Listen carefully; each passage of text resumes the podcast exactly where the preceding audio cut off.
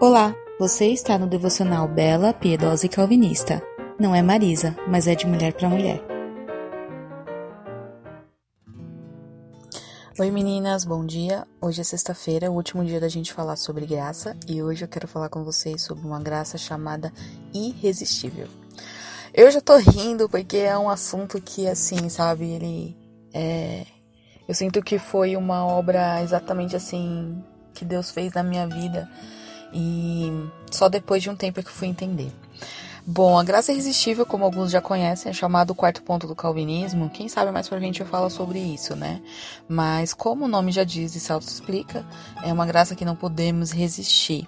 Quando falo sobre a graça irresistível, eu já me lembro daquela parte em Ezequiel 36, 23 que diz: Também vos darei um coração novo e porei um espírito novo dentro de vós. Tirarei de vós o coração de pedra e vos darei um coração de carne. Esse versículo falou muito no início da minha fé, quando havia voltado para os caminhos do Senhor, onde estava há mais de anos fugindo dele, né? Ou ao menos eu achava estar fugindo, né?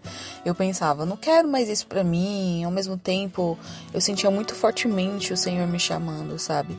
Mas eu sofri muito em igreja, sofri muito com liderança, essas coisas, sabe? Então eu tava totalmente desanimada disso. Foi aí que eu mudei, quando eu senti muito fortemente o Senhor me chamando, eu mudei de casa. Eu fui para longe, comecei um novo trabalho, comecei uma faculdade, depois o Senhor derrubou todo o meu castelo de areia porque ele me queria com ele, ao lado dele. Então a sua graça me alcançou. E quando não havia mais para onde eu ir, eu disse: Senhor, eu não consigo mais andar contigo pelos teus caminhos. E eu fui sincera nessa oração, né? Foi aí que depois de um tempo eu me vi buscando ele novamente, né? Depois de um ano e pouco, eu me vi indo novamente nos cultos, né? Buscando novamente. O que sabemos que não somos nós que buscamos ele primeiramente, né? É ele que nos atrai e dessa forma nos deixa constrangidos com seu amor e assim, dessa forma, desse jeitinho, ele tira o coração de pedra e coloca o coração de carne. Sua graça é irresistível, não há como resistir ao nosso Deus. Amém.